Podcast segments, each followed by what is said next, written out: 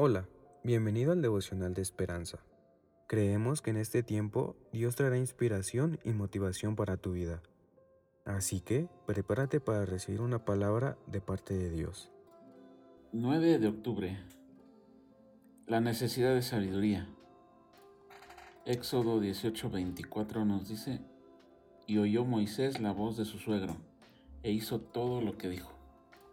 El autor nos narra al crecer sin un padre, Roberto sintió que se había perdido mucha de la sabiduría práctica que los padres suelen transmitirles a sus hijos. Como no quería que nadie careciera de habilidades importantes para la vida, grabó una serie de videos llamados Papá, ¿cómo lo hago?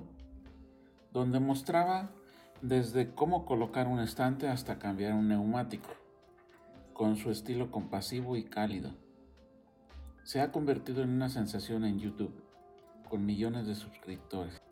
Muchos anhelamos la experiencia de una figura paterna que nos enseñe habilidades y nos ayude a atravesar situaciones difíciles. Moisés necesitó sabiduría cuando los israelitas salieron del cautiverio y se establecieron como nación.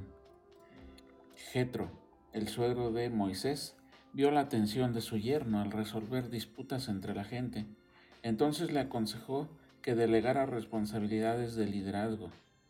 Éxodo 18 del 17 al 23. Y oyó Moisés la voz de su suegro e hizo todo lo que dijo. Dios sabe que todos necesitamos sabiduría.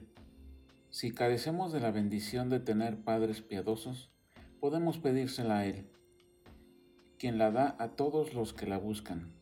Santiago 1.5 su palabra, la Biblia, nos recuerda que cuando escuchamos sincera y humildemente a los sabios, también seremos sabios.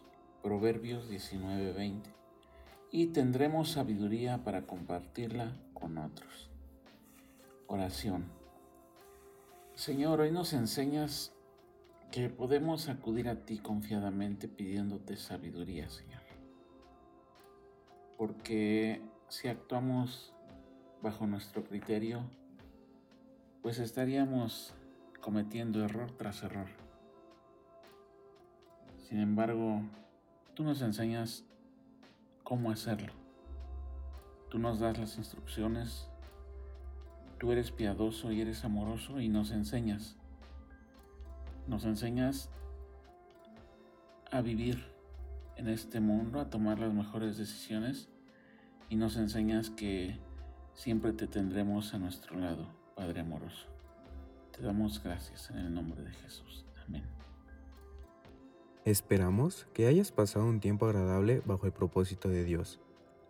Te invitamos a que puedas compartir este podcast con tus familiares y amigos para que sea de bendición a su vida. Puedes seguirnos en Facebook, Instagram y YouTube como Esperanza Tolcayuca. Hasta mañana.